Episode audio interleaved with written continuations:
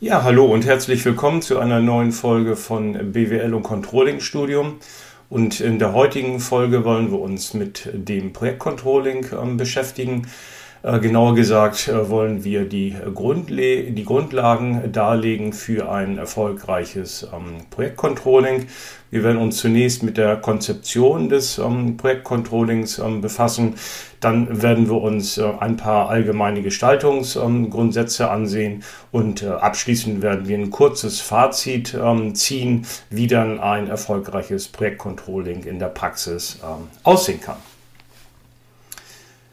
Ja, starten äh, wollen wir mit dem Begriff eines Projektes. Äh, was ist überhaupt ein Projekt und äh, wie lässt sich das im Unternehmen ähm, kennzeichnen? Und ähm, da hat man eigentlich so vier zentrale Merkmale, in denen man den Projektcharakter äh, festmachen kann. Ähm, das erste Merkmal wäre die definierte Zielsetzung. Projekte sind immer mit einer bestimmten Zielvorstellung ausgestattet. Ein Projekt äh, gilt als beendet, äh, wenn es seine Zielsetzung ähm, erreicht hat. Das schließt natürlich nicht aus, dass ein Projekt äh, seine Zielsetzung nicht erreicht und man es dann vorher oder spätestens zum Projektende dann äh, abbricht. Der zweite Punkt ist die äh, zeitliche Befristung. Was bedeutet das? Projekte sind durch die Vergabe fester Anfangs- und Endtermine definiert. Die Projektlaufzeit ist somit von vornherein ähm, begrenzt.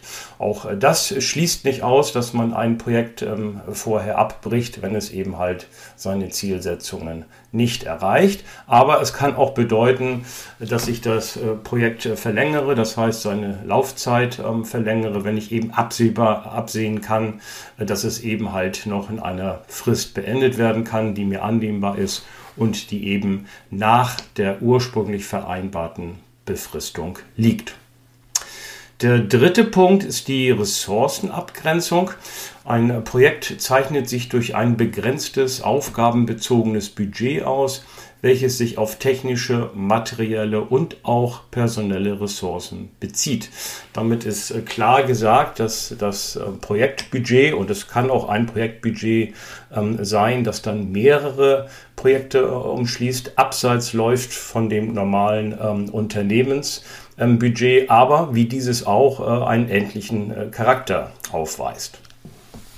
Der vierte Punkt ist die äh, Einmaligkeit bzw. Neuartigkeit.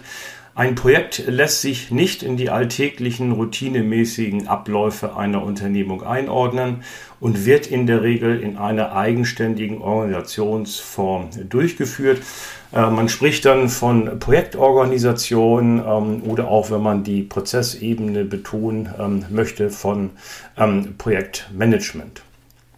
Ja, diese vier Merkmale prägen ein, ich sag mal, normales Projekt. Nun kann man aber die Projekte auch noch ein bisschen äh, differenzieren, wobei wir hier eine Einteilung äh, vornehmen wollen in äh, Routineprojekte und innovative Projekte. Und die lässt sich festmachen an dem Merkmal der Einmaligkeit bzw. Neuartigkeit. Projekte, die in ihrer Art ähnlich ähm, ablaufen, kann man durchaus als Routineprojekte ähm, bezeichnen wo man auch relativ sicher sein kann, dass man sie zu einem erfolgreichen Ende bringt, weil die Parameter auch eher dann bekannt sind. Anders sieht es aus bei innovativen Projekten, die sehr neuartig sind, die ich im Zweifel vorher in dieser Art noch äh, gar nicht ähm, gemacht habe. Dann ist der Erfolg eben halt deutlich ähm, unsicherer. Und äh, diese innovativen Projekte, die kann man noch an drei weiteren Merkmalen festmachen, die wir uns jetzt anschauen wollen. Äh, wir haben zunächst einmal das Risiko äh, eines äh, Projektes bzw. eines innovativen Projektes. Und der Begriff umschreibt den möglichen Schaden, den ein Unternehmen erleidet, wenn das Projektziel nicht erreicht oder die Rahmenbedingungen nicht eingehalten werden. Nun, Routineprojekte sind in der Regel gut überschaubar, werden zumeist auch zu einem erfolgreichen Ende gebracht, auch wenn es vielleicht nicht der Erfolg ist, den ich am Anfang ähm, erreichen ähm, wollte. Das sieht, wie gesagt, bei innovativen Projekten ganz äh, anders aus. Da ist das Risiko des äh, Scheiterns äh, deutlich höher als bei ähm, Routineprojekten, auch wenn ich es vielleicht auch gar nicht zu verantworten habe. Der zweite Punkt sind die Anzahl der beteiligten Organisationseinheiten. Das Projekt erfordert für seine Durchführung interdisziplinäres Zusammenarbeiten mehrerer Bereiche eines Unternehmens. Routineprojekte sind oftmals dadurch gekennzeichnet, dass eine Fachdisziplin ähm, in diesem Projektteam dann auch ähm, sitzt und zusammenarbeitet. Und das ist bei innovativen Projekten meistens nicht der Fall. Wenn man beispielsweise Leute aus der Forschung und Entwicklung oder aus der Produktionsabteilung im Projektteam hat, die meistens äh, technischen ähm, oder naturwissenschaftlichen Hintergrund haben und die arbeiten eben halt ähm, zusammen mit äh, Marketing- oder Vertriebsleuten, die dann eher kaufmännisch geprägt sind. Oftmals hat man auch noch äh, Juristen mit im Projektteam ähm, sitzen, wenn es auch schon so ein bisschen so äh, in die Denkweise einer Vertrags- oder möglichen Vertragsgestaltung ähm, kommt. Und die muss man eben halt alle zusammen dann in so einem Projektteam führen, was keine leichte Aufgabe ist. Der dritte Punkt, der innovative äh, Projekte charakterisiert, ist die Bedeutung. Das Projekt hat für das betreffende Unternehmen einen besonderen Stellenwert, der häufig in den zur Verfügung gestellten hohen Ressourcen deutlich wird. Innovative Projekte äh, brauchen meistens besonders äh, viel Geld und ähm, sie werden meistens dann auch dadurch ähm, gekennzeichnet sein, dass die Unternehmensleitung oder eine besonders hohe hierarchische ähm, Position eben in dieses Projekt mit involviert ist. Das muss nicht immer direkt sein, aber zumindest ähm, indirekt ist eine Führungskraft, eine hohe Führungskraft hier für dieses Projekt verantwortlich und ähm, ist auch zum Teil, wie gesagt, in die Arbeitsabläufe involviert. Ja, schauen wir uns mal ein paar Beispiele von äh, innovativen Projekten an. Da denken wir zunächst einmal an den Anlagenbau, also Hochbau oder Verkehrssysteme, wo also mehrere Unternehmen dann äh, zusammenarbeiten, um diese innovativen Projekte, die ja meistens dann auch mehrere Jahre dann äh, betragen, zu einem erfolgreichen äh, Abschluss zu bringen. Oder ähnlich gelagert sind alle zivilen, nationalen und internationalen Großvorhaben mit mehreren Projektunternehmen, die hier dran beteiligt sind. Wir denken beispielsweise an Energieversorgungsanlagen, Vorhaben im Gesundheits- und Kulturbereich, Entwicklungshilfeprojekte, Großveranstaltungen und ähnliches mehr. Ja, Innovationen sind oftmals dadurch gekennzeichnet, zumindest diese großen, bedeutenden, dass mehrere Unternehmen hier zusammenarbeiten. Aber natürlich gibt es auch Innovationen in einem einzigen Unternehmen und die sind sogar an der Tagesordnung und sicherlich deutlich ähm, mehr in der Anzahl als die äh, unternehmensübergreifenden innovativen Projekte. Ja, bei den ähm, Innovationen im Unternehmen unterscheiden wir im Grunde genommen zwei Arten. Einmal die sogenannten Produktinnovationen. Das sind Produktneuentwicklungen oder Weiterentwicklungen dann für den Markt. Und die sind eben auch dadurch gekennzeichnet, dass die Produkte dann am Markt veräußert werden. Ja, dem steht die zweite Art gegenüber. Das sind die sogenannten Verfahrensinnovationen. Also beispielsweise Einführung von Organisations-, Planungs- und Informationssystemen. Auch die Softwareentwicklung ähm, gehört dazu. Und die lassen sich eben insoweit von Produktinnovationen abgrenzen, dass sie nicht am Markt veräußert werden, sondern im eigenen Betrieb ähm, genutzt werden. Und ähm, die haben so ein bisschen den Nachteil aus Controlling-Sicht, dass sie sich äh, nicht so gut auf der Erlösseite ähm, erfassen lassen, weil wir eben halt keine äh, Umsätze äh, hier haben, sondern wir müssen dann gucken, dass wir die Kosteneinsparungen durch die Implementierung dieses neuen Verfahrens dann eben halt versuchen zu erfassen und zu bewerten. Oder oftmals geht es auch nur qualitativ, dass ich den Nutzen dieser Verfahrensinnovation versuche dann zu bestimmen. Ja, wichtig ist es dann für ein Unternehmen, dass ich äh, irgendwo eine Abgrenzung vornehmen muss zwischen Routineprojekten und äh, Innovationsprojekten. Das ist natürlich wichtig dann ähm, für die Art der Steuerung im Unternehmen und die Wahl der ähm, Projektorganisationsform beziehungsweise des Projektmanagements. Ja, wie kann ich das machen? In der Regel macht man das mit äh, Checklisten, wo man beispielsweise mehrere Kriterien für das äh, Projekt auflistet und äh, wo man dann entscheiden muss, ja, das ist jetzt innovativ oder das ist ähm, ein Routineprojekt. Das kann ich eben halt binär dann machen. Oder ich kann es auch etwas differenzierter machen, dass ich äh, eine Ordinalskala mir von 1 bis 5 oder 1 bis 7 beispielsweise hier vornehme und äh, die klassifiziere mit 1 wenig oder gar nicht innovativ äh, bis äh, 7 beispielsweise höchst innovativ und dann kann ich das anhand der Kriterien machen, die für das Projekt dann zutreffen. Ja, hier mal als Beispiel eine äh, Produktinnovation, äh, wo wir hier sieben äh, Kriterien herangezogen haben und diese Kriterien haben wir dann versucht durch bestimmte ähm, Ausprägungen dann eben halt ähm, etwas griffiger und detaillierter zu machen. Das erste Kriterium wäre beispielsweise die Produkttechnologie und das kann man durch folgende ähm, Ausprägung dann eben halt annehmen. Beispielsweise die in die Innovation eingehende Technologie ist für uns sehr neu. Die neue Technologie ersetzt die bisherige größtenteils. Äh, die neue Konstruktion greift wenig auf unsere bisherige Technik zurück oder mit den technischen Komponenten haben wir keine Erfahrungen. Und dann kann ich eben halt auf einer Skala von 1 bis 7 hier äh, das ähm, ankreuzen, ähm, was mir hier beliebt. Das zweite Kriterium bei einer Produktinnovation wäre dann der Absatzmarkt. Kann man beispielsweise kennzeichnen durch folgende drei Merkmale. Die Innovation verlangt Vertriebskanäle, mit denen wir keine Erfahrung haben. Oder mit den neuartigen Kundenbedürfnissen haben wir keine Erfahrung.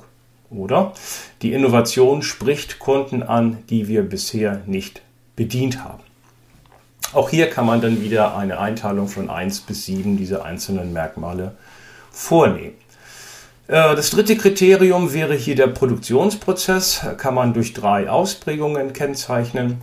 Die benötigten Produktionsanlagen sind bei uns weitgehend nicht vorhanden oder die Produktmontage der Innovation weicht stark vom bisherigen Vorgehen ab oder unsere Erfahrung mit den Produktionsverfahren der Innovation ist sehr gering. Ja, kommen wir zum Kriterium 4, äh, das ist nämlich die Beschaffung. Das Verhalten der Materiallieferanten für die Innovation ist kaum vorhersehbar. Mit den Materialien für die Innovation haben wir sehr wenig Erfahrung oder wir können nur auf wenige vertraute Lieferanten zurückgreifen. Punkt 5 betrifft dann den äh, Kapitalbedarf. Hier haben wir folgende drei Merkmale. Die Innovation verlangt Marketingkosten in bisher unbekannter Höhe. Die Innovation verlangt FE-Kosten, also Forschung und Entwicklung, in bisher unbekannter Höhe. Oder die Innovation verlangt Produktionsinvestitionen in bisher unbekannter Höhe. Dann die Punkte 6 und 7 betreffen äh, die Organisation ähm, des Unternehmens, beziehungsweise die hier für, die, für das Projekt äh, zuständig ist. Und hier lässt sich differenzieren in 6 die formalen Gesichtspunkte der Organisation und 7, vielleicht sogar noch wichtiger, die informalen Gesichtspunkte der Organisation.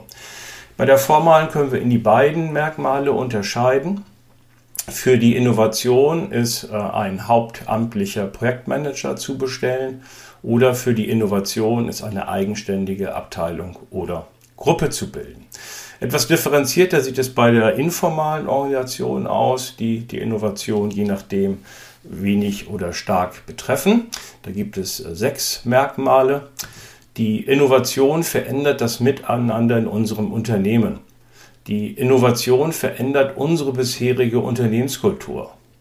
Oder die Innovation verlangt bisher nicht vorhandene soziale Kompetenzen. Viertens, die Innovation verlangt neuartige Managementfähigkeiten. Fünftens, die Innovation ist ein Symbol für die Wertänderung im Unternehmen. Und der letzte Punkt, die Innovation verlangt starke Strategieveränderung des Produktbereichs. Ja, das ist jetzt ein Beispiel, eine Checkliste für ein äh, Innovationsprojekt. Ähm, und man kann jetzt hier den Innovationsgrad äh, dann bestimmen durch eine Skala beispielsweise von 1 bis 7, dann die Punkte aufaddieren. Und wenn man sie alle gleichgewichtet, das kann man machen, muss man nicht unbedingt ähm, machen, dann kommt man zu seinem einem Gesamtergebnis. Ja, und dieses Gesamtergebnis kann natürlich von Person zu Person ähm, unterschiedlich äh, aussehen. Das ist natürlich subjektiv geprägt und das ist auch äh, gewollt, dass es äh, subjektiv ähm, ist. Und wenn man das mit mehreren Leuten dann äh, durchgeht im Unternehmen und alle kommen ungefähr zu dem gleichen ähm, Ergebnis, dann ist das natürlich schön und man kann dann relativ schnell auch dann die entsprechenden Maßnahmen in der Projektorganisation ergreifen. Ja, wenn es allerdings nicht so ist und ähm, es gibt dann hier unterschiedliche ähm, Meinungen beziehungsweise Einordnungen, dann muss letztendlich irgendwann mal die Unternehmensleitung oder eine hohe hierarchische Ebene entscheiden, ob man das Projekt eben als Routine- oder Innovationsprojekt einstuft und wenn es innovativ ist, in welcher Höhe. Auch dieses Ergebnis kann unterschiedlich ausfallen von Unternehmen zu Unternehmen. Denn ähm, die Frage, ob es sich um eine Innovation äh, handelt oder nicht, beziehungsweise das in einem entsprechenden Projekt durchgeführt ist, ist dann immer von Unternehmen zu Unternehmen unterschiedlich. Ja, wir kommen jetzt zum Projektcontrolling und wollen uns zunächst einmal mit den ja, normalen Aufgaben des allgemeinen Controllings ähm, beschäftigen. Und ja, was ist Controlling überhaupt? Ähm, die Hauptaufgabe ist erstmal Planung und Kontrolle im Sinne einer koordinierten Steuerung der typischen Betriebs- und Geschäftsprozesse im Unternehmen. Ja, da fällt erstmal das Wort typisch im Auge und ähnlich wie auch die Unternehmensorganisation erstmal auf die normal laufenden Betriebs- und Geschäftsprozesse im Unternehmen ähm, bezogen ist. Ist auch beim Controlling so, das ist sozusagen das äh, Spiegelbild. Auch das bildet erstmal die typischen Betriebs- und Geschäftsprozesse ab. Die Projektorganisation läuft nebenbei im Unternehmen. Und so ist es im Grunde genommen auch das Projektcontrolling ähm, zu sehen, das dann eine spezielle Aufgabe hier zu erfüllen hat. Ja, da gibt es sicherlich äh, viele Gemeinsamkeiten zum äh, ja, normalen Unternehmenscontrolling. Ähm, ähm, Allerdings äh, sind die auch ein bisschen hier und dort spezifisch ausgeprägt, ähnlich wie es auch bei der Projektorganisation ist. Ja, schauen wir uns dann, bevor wir gleich zum Projektcontrolling kommen, noch die weiteren drei ähm, Merkmale an des Controllings.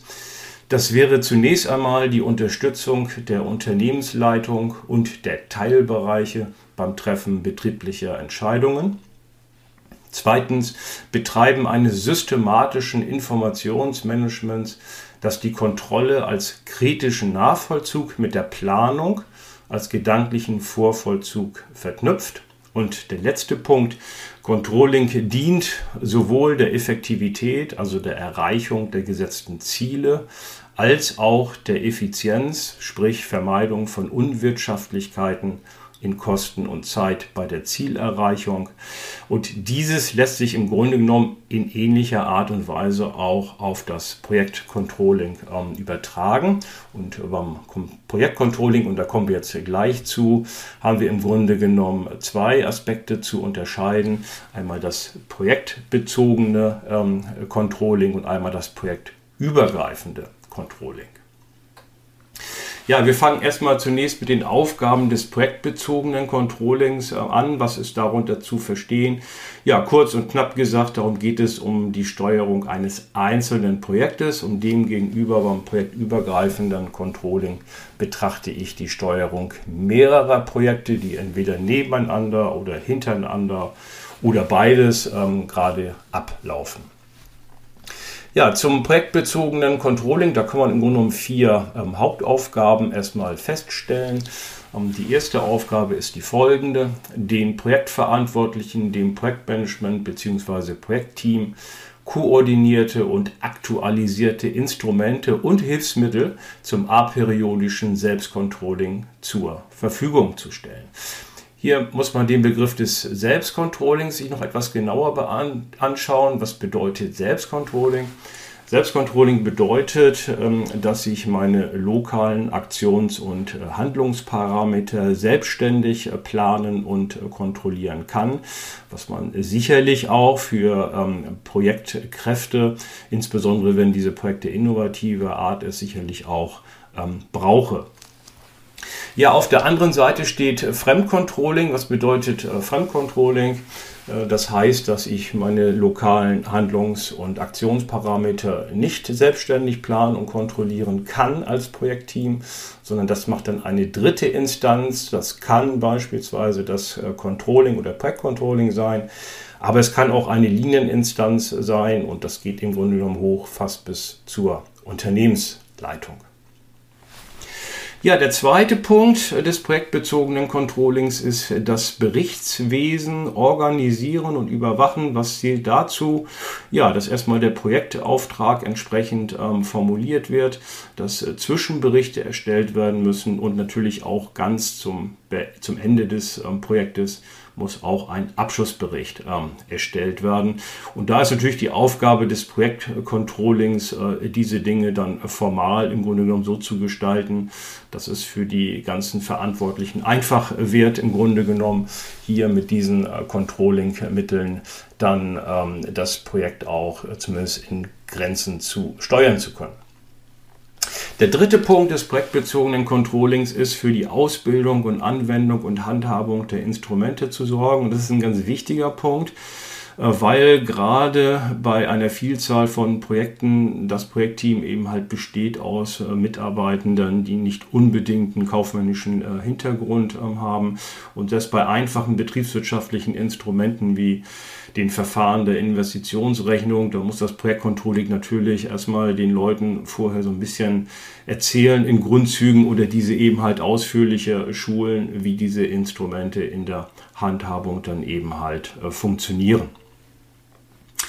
Der vierte und letzte Punkt, die Projektverantwortlichen beraten und unterstützen. Und das ist jetzt ein Punkt, der auch so ein bisschen so in die ja, Führungsqualitäten dann des Projektcontrollings äh, reinragt.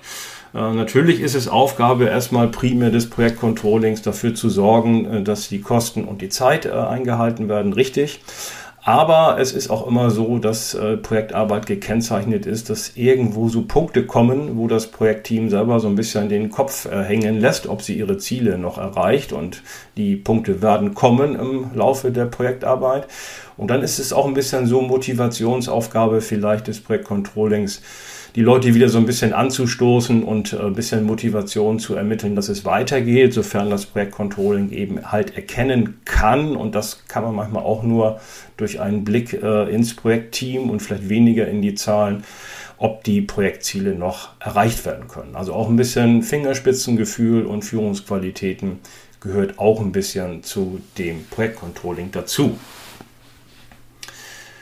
Ja, schauen wir uns auf der anderen Seite die Aufgaben des ähm, projektübergreifenden Controllings an. Wie gesagt, hier geht es eben halt äh, dabei darum, dass man im Unternehmen mehrere Projekte äh, hat äh, laufen, die hintereinander oder eben halt auch parallel, parallel nebeneinander herlaufen, die es eben halt auch geht, gilt dann ähm, zu äh, steuern. Ja, was sind hier die Aufgaben? Erster Punkt der Unternehmensleitung, bedürfnisgerechte Informationen über die Projekte zu liefern. Ja, und das läuft ja in der Regel ab nach dem Motto, in der Kürze liegt die Würze. Wenn beispielsweise die äh, normale Projektsteuerung auch durchaus etwas umfangreicher äh, in den Informationen abläuft für das Projektteam eben auch, da ist man stärker im Detail drinne geht es natürlich für die Unternehmensleitung nur in Anführungszeichen darum zu erkennen, ob die Projekte laufen ähm, oder nicht. Und ähm, da muss man natürlich sehen, dass man die Unternehmensleitung nicht überfrachtet, insbesondere wenn man viele äh, Projekte nebeneinander äh, laufen äh, hat. Und da reichen dann meistens zwei Seiten pro Projekt ähm, aus. Und in der Praxis haben sich da durchaus auch bestimmte ähm, Ampelbilder dann äh, ähm, bewährt, wo man eben halt guckt, sind die grün, gelb ähm, oder rot, die jeweiligen Projekte. Zweiter Punkt, Informationen für die Projektkoordination ähm, bereitzustellen. Was bedeutet äh, dies? Das geht insbesondere dann, wenn, es, wenn wir Verbundbeziehungen zwischen, Projekt, äh, zwischen Projekten ähm, haben, insbesondere wenn die hintereinander ähm, ablaufen. Da muss man eben halt schauen, dass alle Projekte dann insgesamt im Grunde genommen in ihrem Zeitplan ähm, sind. Aber es betrifft auch einfache Dinge, wenn ein Projekt Leistungen an ein anderes äh, Projekt ähm, liefert. Und dann geht es um die Frage erstmal A der Erfassung und B eben halt, wie bewerte ich diese Leistungen. C, äh, ein etwas unangenehmer Punkt, Entscheidungsgrundlagen für die Prioritätensetzung ähm, erarbeiten. Die äh, Projekte werden eben halt nach äh, Prioritäten auch so ein bisschen ähm, geordnet. Also welches Projekt ist das wichtigste? Und dabei sind natürlich die Gesamtunternehmensziele ähm, zu beachten. Ähm, wenn das Projektbudget, äh, das am Anfang eben halt gestellt wurde, auch eingehalten wird, ist das alles kein Problem. Und wenn alle Projekte was nicht immer sehr wahrscheinlich ist, aber kann ja sein, wenn alle Projekte wirklich im grünen Bereich dann ähm, laufen, kann es ja trotzdem passieren, dass das Projektbudget aus irgendwelchen Gründen, auch externer Art, manchmal eben halt nicht in dieser ursprünglich geplanten äh, Summe zur Verfügung steht. Und dann muss man eben halt schauen, welches äh, Projekt man dann eventuell abbricht. Und das ist natürlich immer besonders bitter, wenn es ein Projekt äh, ist, das selber im grünen Bereich ist, wo alles glatt gelaufen ist, aber eben halt in der Gesamtpriorität eben halt weiter unten steht. Ja, der vierte Punkt, äh, auch nicht einfach, insbesondere fürs Controlling. Integration der Projektdaten in den allgemeinen unternehmerischen Geschäftsablauf sicherstellen. Das heißt, Verbindungen zum Budget, zum Plan und zum innerbetrieblichen internen Rechnungswesen des Unternehmens gewährleisten. Ja, wir haben ja schon gesehen, dass das Projektcontrolling sozusagen die Projektarbeit, die Projektorganisation so eigenständig ähm, abrechnet. Das bedeutet hier die Planung, Steuerung und Kontrolle verzieht. Aber irgendwo muss es ja einen Link geben zur äh, normalen ähm, Unternehmensplanung und ähm, Kontrolle, das heißt zum innerbetrieblichen Rechnungswesen sei es, ob das jetzt in Teil- oder Vollkostenrechnungen ähm, abläuft. Und das ist eben halt wichtig äh, zu sehen, dass wir die Projektarbeit hier integrieren. Das heißt, dass es dann nicht zu Doppelerfassungen von Kosten kommt oder im schlimmsten Fall, die überhaupt nicht irgendwo erfasst werden. Und das ist keine einfache Aufgabe für das Controlling. Fünftens, Auswirkungen auf das Unternehmensergebnis aufzeigen und da ist es fürs Controlling auch nicht immer möglich, das monetär zu machen.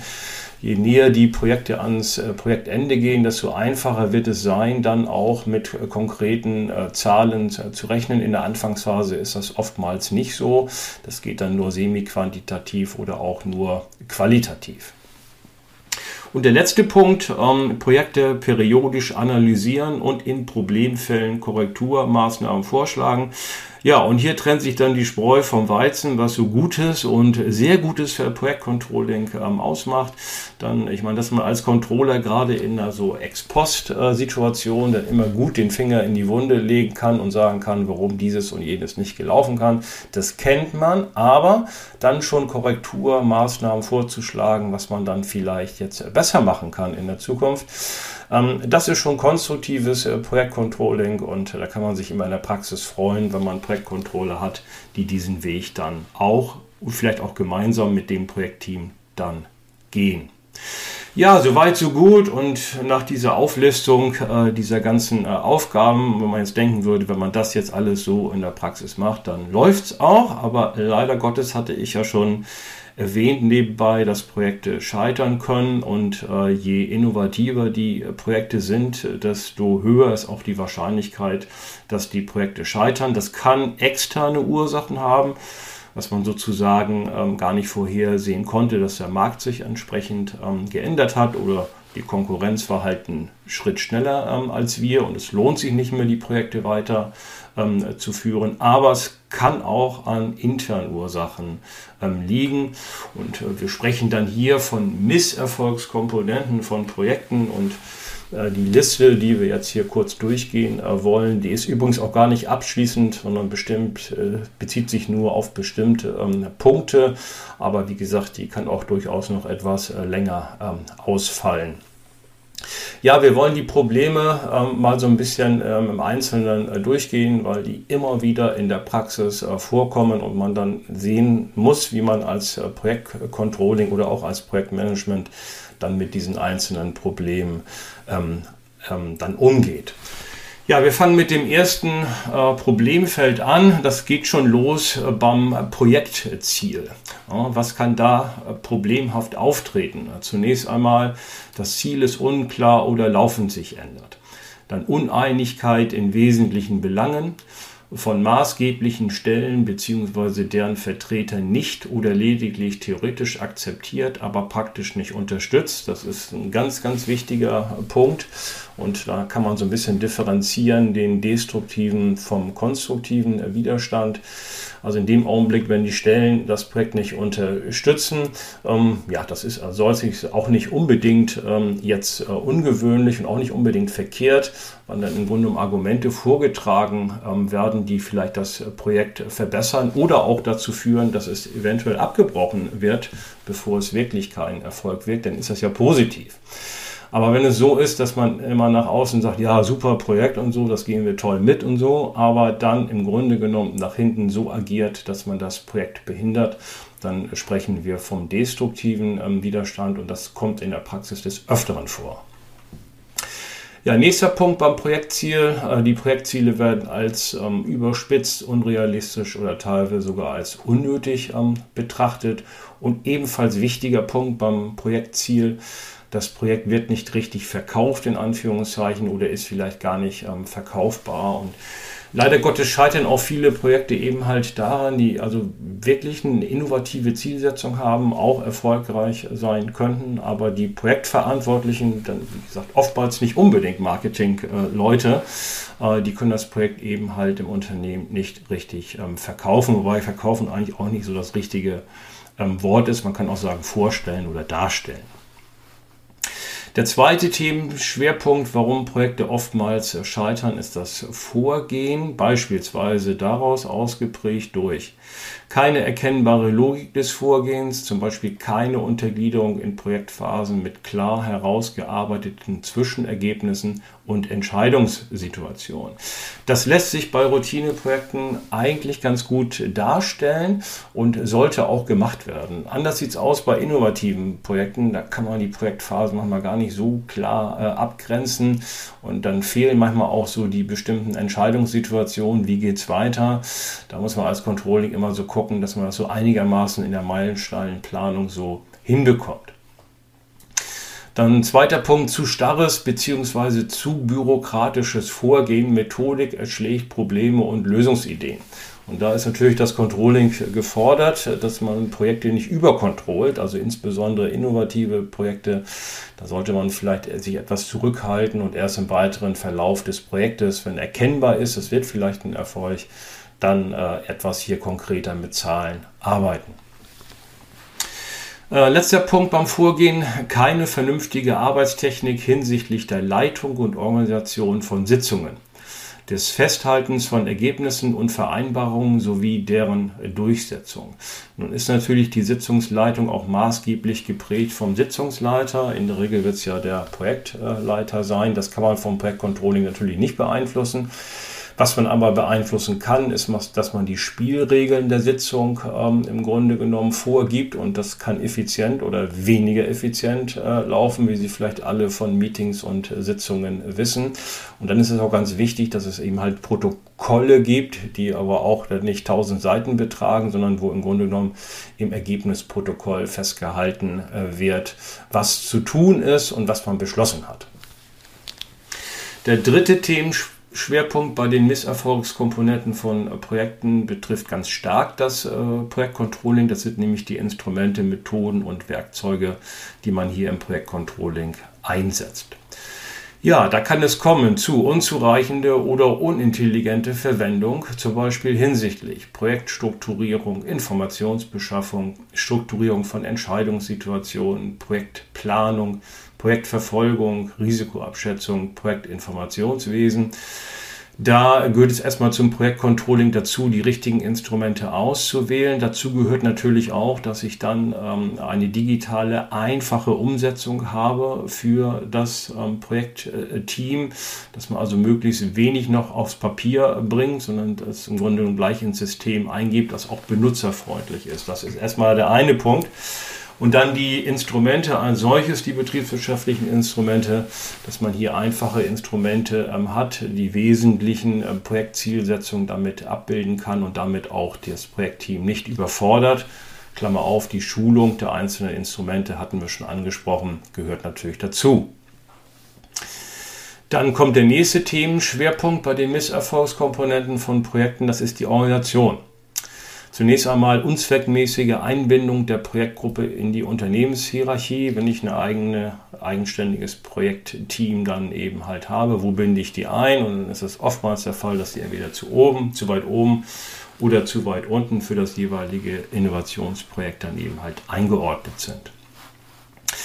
Dann unklare, nicht ausreichende oder zu umfassende Kompetenz des Projektleiters. Und das sieht man auch immer in Sitzungen, wenn man beispielsweise projektübergreifend über die einzelnen Zwischenschritte dann eben halt ähm, berichtet dass oftmals die Projektleiter, die eigentlich die höchste Kompetenz haben, die wenigste Redezeit äh, entweder haben oder einnehmen und umgekehrt ist sogar noch schlimmer, dass der Projektleiter eigentlich mit dem unwichtigsten Projekt äh, dann die meiste Redezeit hat. Äh, dritter Punkt, kein funktionierender Projektausschuss. Was ist ein Projektausschuss oder auch Lenkungsausschuss? Der ist sozusagen das organisatorische Bindeglied äh, zwischen dem einzelnen äh, Projektteam oder der Projektorganisation und dann im Grunde genommen der Unternehmensleitung und berichtet über die organisatorischen Dinge und über den Ablauf. Im Grunde genommen kann man auch das Projektcontrolling so ein bisschen dazu zählen als Bindeglied zwischen Projektteam und Unternehmensleitung. Das konzentriert sich aber in erster Linie dann auf die wirtschaftlichen Zielsetzungen der einzelnen Projekte. Ja, letzter Punkt bei der Organisation, äh, unzureichende Einbindung bzw. Verankerung der Anwender in die Projektgruppe beziehungsweise im Projektausschuss. Ja, was bedeutet die Einbindung der Anwender? Beispielsweise im B2B-Geschäft sind, da bietet es sich durchaus an, dass man den Kunden oder die wenigen Kunden, die man hat, durchaus schon mit einbindet ähm, in die innovativen äh, Projekte, machen wir auch in die Routineprojekte, um einfach deren Bedürfnisse schon mit rein äh, zu ziehen in die äh, einzelnen ähm, Projekt, Projektziele und da muss man es nicht hinterher machen. Wenn man das Projekt abgeschlossen wird, dann wird es nochmal äh, teuer. Ja, bei B2C ist das ein bisschen schwieriger. Ich kann ja nicht meine Vielzahl von Kunden jetzt in die Projektgruppen mit äh, einbeziehen, aber da ist es eben halt wichtig, dass man eben halt ähm, die Marketing-Vertriebsabteilung, also Stichwort Marktforschung, hier schon mit einbezieht und dann die Bedürfnisse der Kunden eventuell in das Projekt schon einbringt. Ja, das ist jetzt alles Methodik und alles wunderbar, aber vielleicht steht und nicht vielleicht, sondern es steht sicherlich der Erfolg von Projekten hängt eben halt auch ab mit den Personen. Deswegen ist der letzte Punkt personelles vielleicht ein ganz äh, wichtiger. Zunächst einmal kein erkennbarer Projektleiter. Kann nicht, will nicht, darf nicht, was auch immer. Und so schön es auch ist, dass die Projektarbeit dann hierarchiefrei läuft, das sollte sie auch laufen. Es muss nun mal einen geben, der letztendlich auch das Sagen hat, sowohl innerhalb des Projektteams als ähm, auch außerhalb und der muss klar ähm, bestimmt werden. Dann die nicht bewältigte Doppelbelastung des Projektleiters bzw. der Projektmitglieder, ähm, Stichwort Alltagsgeschäft versus ähm, Projektarbeit. Das ist immer ein Problem bei Teilzeitarbeit, denn Projektarbeit ist nicht immer Vollzeitarbeit. Es kann auch durchaus sein, dass man nur einen Teil seiner Arbeitszeit im Projekt verbringt und der andere ist man eben halt in seiner normalen Tätigkeit in der Linie ähm, dann beschäftigt und dann gibt es immer den Problemfall, wie viel Zeit man dann für die Projektarbeit aufbringen muss oder will. Äh, nicht bewältigte Konflikte zwischen Projekt- und Fachbereichsinteressen geht in die ähnliche Richtung, ist meistens immer ein Problem bei Teilzeit. Nächster Punkt, Überforderung hinsichtlich Qualifikation, fachliche Qualifikation, Teamfähigkeit und ganz wichtig, Führungsfähigkeit. Und es ist ja oftmals so, dass Projektleiter dann auch nach ihrer fachlichen Qualifikation ähm, bestimmt werden. Und es gibt Leute, die sind fachlich wirklich super, aber mit der Führungsfähigkeit, da hapert es ein bisschen. Auf der anderen Seite hat man auch teilweise sehr gute äh, Führer, ähm, die man dann allerdings äh, als Projektleiter auch nicht immer so gebrauchen kann, wenn sie so von der eigentlichen äh, Sache, um die es geht, so gut wie gar keine Ahnung haben. Und es ist immer so schwierig, dann Personen zu finden, die am besten von allen ein bisschen was, ein bisschen oder sollten von allen schon ein bisschen mehr ähm, können, aber die sind eben halt ähm, selten im Unternehmen. Unzureichende Kommunikation nach innen und außen, auch eine Führungsqualität des Projektleiters. Er muss nach innen immer gut kommunizieren können. Jeder muss wissen, was zu tun ist und er muss auch wissen, warum andere was machen bzw. nicht machen. Und genauso wichtig ist es wie das Stichwort Projekt nach außen zu verkaufen, eben halt äh, nach ähm, außerhalb des Projektteams, innerhalb des Unternehmens eben halt dann über die Projekterfolge zu kommunizieren. Ja, letzter Punkt, Angst vor Neuerung bzw. Mitverantwortung seitens äh, der Anwender. Das heißt, wenn wir Kunden schon mit drin haben, dann sollten die nicht unbedingt so ausgewählt äh, werden, dass sie Angst haben vor den Neuerungen, vor diesen innovativen äh, Aspekten, die vielleicht auf sie zukommen ähm, könnten. Das, da gibt es schon genug Argumente dagegen. Also die sollten schon mit guter Motivation und auch für das Innovationsprojekt hier in das Projektteam dann reingehen, beziehungsweise zumindest zum Teil dabei zu sein. Ja, diese ganze Liste von Misserfolgskomponenten verdeutlicht schon so ein bisschen, dass es durchaus eine schwierige Aufgabe ist für das Projektcontrolling, den Erfolg des Projektes ähm, zu begleiten. Und im Grunde genommen ähm, hat man hier so zwei Extremsituationen, wo man irgendwie so gucken muss, dass man irgendwo zwischen diesen extremen Situationen dann ein Projekt ähm, steuert. Und wir sprechen hier vom schmalen Grad für das ähm, Projektcontrolling. Ich glaube, deutlich geworden ist zum, das eine Extrem, nämlich die organisatorischen Rahmenbedingungen müssen geschaffen werden, damit sich innovative Kräfte entfalten können. Dies verlangt die Eröffnung von Handlungs- und Aktionsspielräumen für das Projektteam. Also ohne das geht es nicht. Also wenn ich von Anfang an anfange, jeden einzelnen Schritt zu dokumentieren, dann haben die Leute schon gleich keine Lust mehr. Das darf nicht sein. Aber andererseits müssen jedoch diese Handlungs- und Aktionsspielräume durch Planungs- und Kontrollinstrumente eingegrenzt werden, um der Gefahr der Unwirtschaftlichkeit entgegenzuwirken. Ohne die Überwachung der Prozesse kann es zu Kostenexplosionen und Terminüberschreitungen mit erheblichen negativen Auswirkungen auf den ökonomischen Projekterfolg kommen. Das ist eigentlich die Uraufgabe des Controllings, aber die muss ich eben dosiert äh, einsetzen. Also irgendwo so zwischen ja, Handlungsspielräume einräumen und begrenzen muss es eben halt ähm, liegen. Und die entscheidende Frage ist nun für das Projektcontrolling, welcher Grad an Selbstcontrolling muss man jetzt oder darf man dem jeweiligen Projektteam einräumen. Und die Organisationstheorie nimmt hier einen umgekehrt U-förmigen ähm, Zusammenhang zwischen Handlungsspielräume und Projekterfolg an, die wir uns jetzt gleich mal im Folgenden widmen ähm, wollen. Und zwar haben wir hier ähm, einen Graphen abgebildet und ähm, auf der Abszisse haben wir den zunehmenden Handlungsspielraum für das Projektteam oder auch den Grad an Selbstcontrolling für das äh, Projektteam der im Grunde genommen so lautet, je weiter weg ich vom Koordinatenursprung auf der Abszisse äh, dann gehe, umso mehr nimmt mein Handlungsspielraum zu, also aus Sicht des Projektteams. Ja, die abhängige Variable dann auf der Ordinate ist der Innovations- ähm, bzw. Äh, Projekterfolg und der lässt sich äh, so darstellen, dass man eben halt sagt, je weiter ich nach oben gehe auf der Ordinate vom Koordinatenursprung weg, desto höher ist der Projekterfolg. Ja, und wenn ich jetzt von einem umgekehrt ähm, U-förmigen äh, Zusammenhang äh, spreche zwischen diesen äh, beiden ähm, Variablen, dann haben wir zunächst einmal auf der ersten Hälfte einen positiven Zusammenhang zwischen Handlungsspielraum, also Selbstcontrollinggrad und Innovationserfolg. Das heißt, wenn ich mehr Handlungsspielräume habe als äh, Projektteam, dann steigt auch mein Innovations- bzw. Projekterfolg.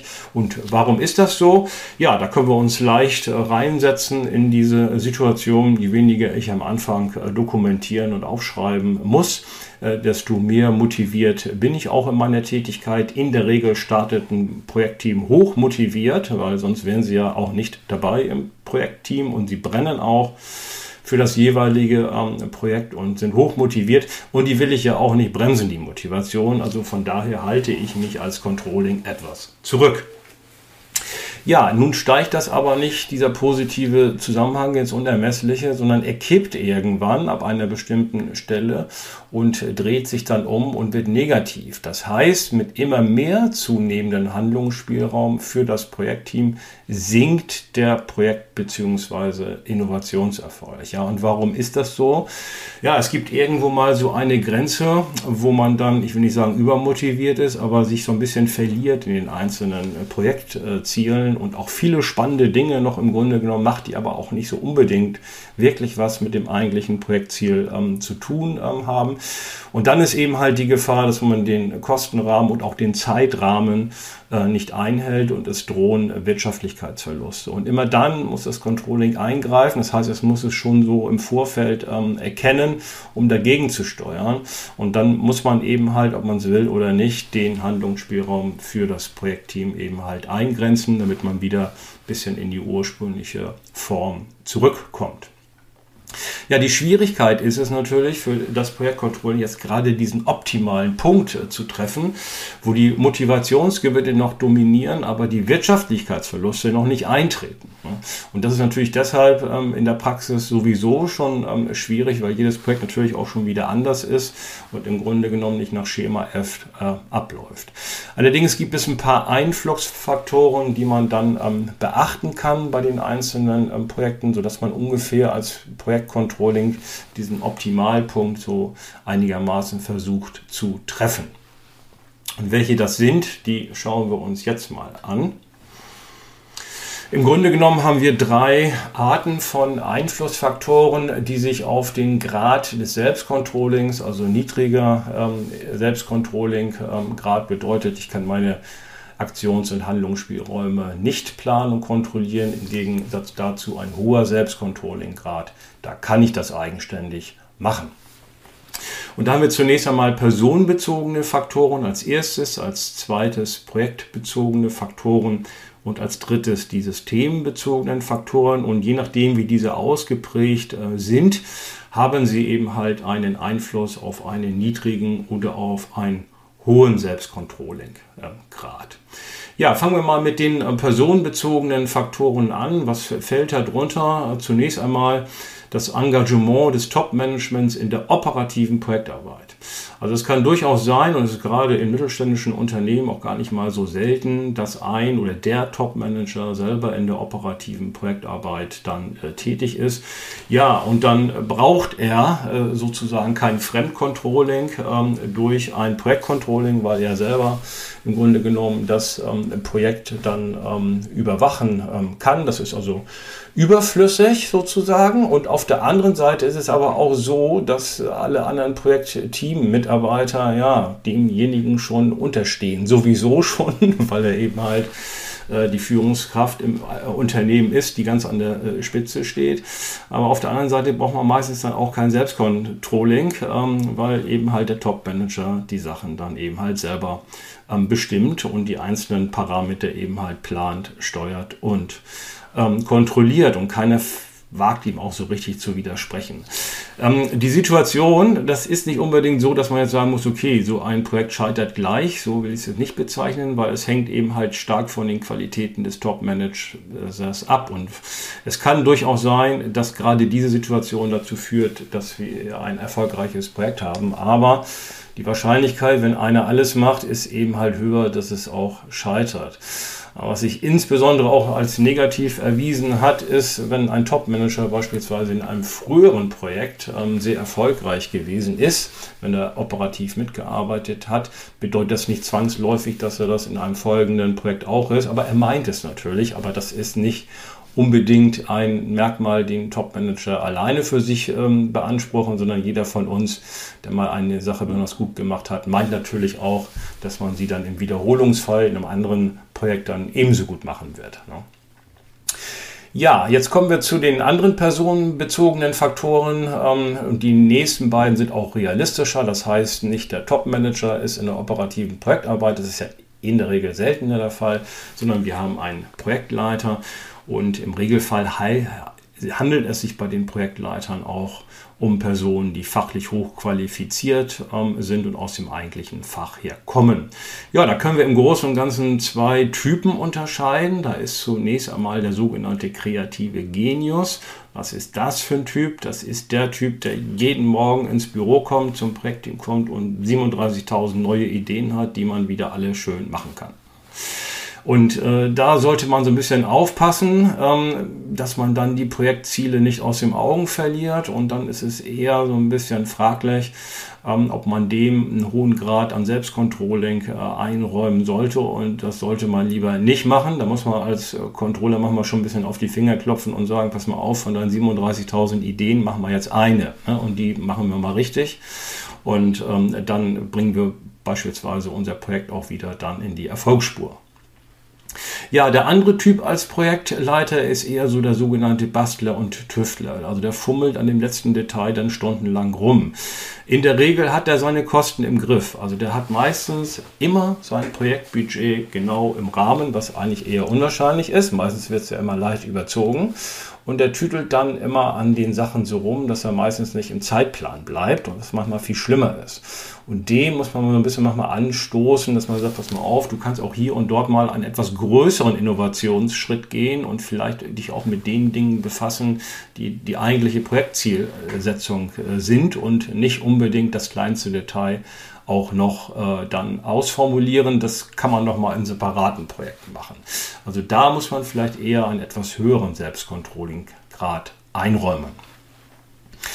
Ja, der, das, die, der vierte Faktor bei den personenbezogenen Faktoren betrifft jetzt den Projektcontroller selber. Also im Regelfall sollte ja ein Projektcontroller dem Projekt oder überhaupt den Dingen, die er dann auch äh, kontrolliert, neutral gegenüberstehen, was natürlich in der Praxis nicht immer einfach ist. Ähm, nun kann es aber durchaus sein, dass der Projektcontroller eine gewisse Art von Skepsis mitbringt. Das ist auch in Ordnung. Das kann man gerade bei hochinnovativen äh, Projekten ähm, so machen.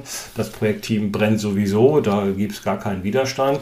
Und hier und dort ähm, ist es schon ganz gut, wenn man jemanden hat, der auch mal sagt, naja, kann das überhaupt hier funktionieren, was ihr hier so ähm, vorhabt.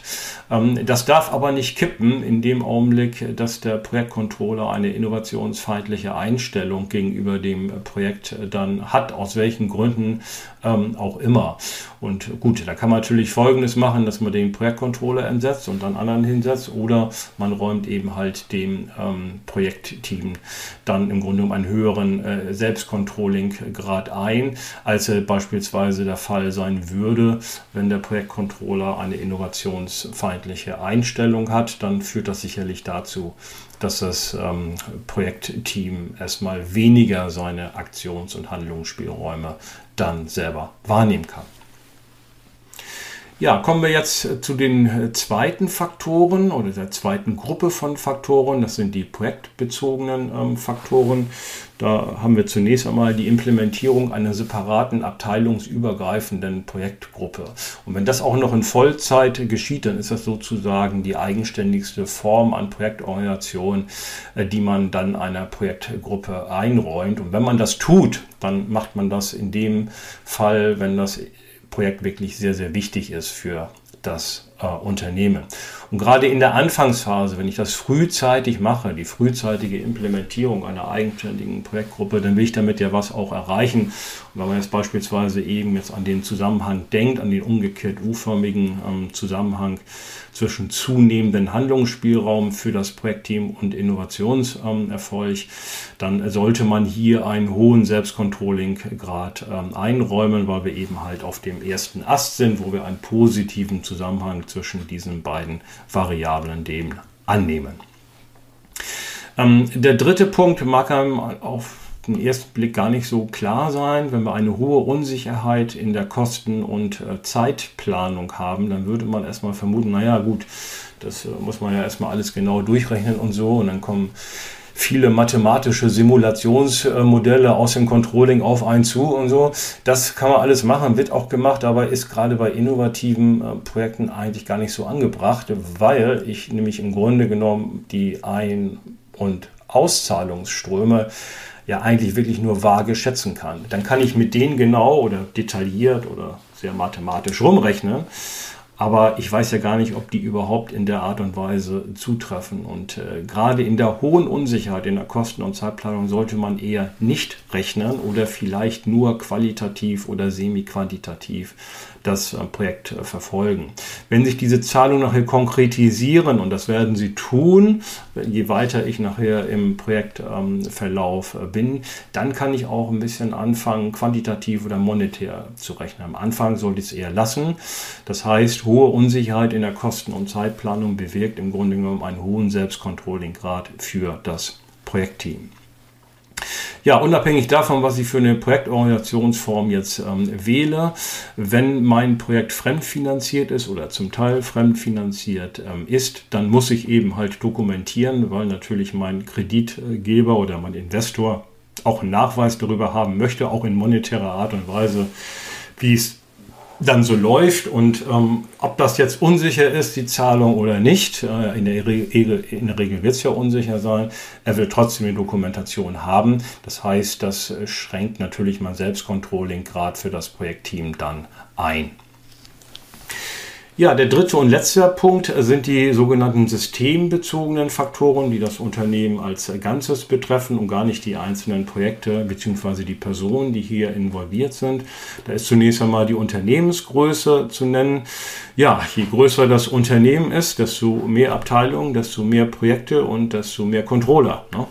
Und das führt eben halt dazu, latent, dass ähm, der Handlungs- und ähm, Aktionsspielraum der einzelnen Projektteams schon mal per se äh, eingeschränkter ist, als es beispielsweise bei mittelständischen Unternehmen ist, wo ich gar nicht so viele Controller habe im Grunde genommen, ähm, die im Grunde genommen hier die Aufgaben des Projektcontrollings wahrnehmen äh, können. Ja, ein bisschen anders sieht es aus bei den nächsten drei Punkten. Da ist zunächst einmal die Innovationshäufigkeit im äh, Unternehmen zu nennen. Wenn ich sehr oft innovative Projekte habe, dann bin ich mir auch bewusst, dass diese scheitern können. Und ich kenne auch die ganzen Unwägbarkeiten ähm, von Innovationsprojekten ähm, und zwar nicht nur aus dem Lehrbuch, sondern ich kenne sie im Zweifel auch aus eigener Erfahrung. Und dann wird man vielleicht eher dazu tendieren, dass man den Selbstcontrolling-Grad äh, der einzelnen Projektteams dann etwas höher schraubt, als wenn ich nicht so oft oft innovative Projekte eben halt mache. Nächster Punkt ist der hohe Wettbewerbsdruck, auch wenn ich vielleicht mich dazu entschieden habe am Anfang, dass wir in einen eher geringeren Handlungs- und ähm, Aktionsspielraum dem Projektteam ähm, einräumen, kann es ja durchaus ähm, sein, dass ich dann also feststelle, dass meine Mitwettbewerber auch an ähnlichen Innovation, Innovationen arbeiten. Und dann kann das durchaus führen, dass ich das dann lockere und sage, nein, ich räume dem jetzt einen höheren Handlungsspielraum ein und verzichte beispielsweise auf Fremdcontrolling oder nur, nimm dann nur noch einen Gewinn, gewissen Grad an Fremdcontrolling ähm, ein, um eben halt dann vielleicht schneller zu sein und äh, Zeit einzusparen gegenüber meinen Wettbewerbern.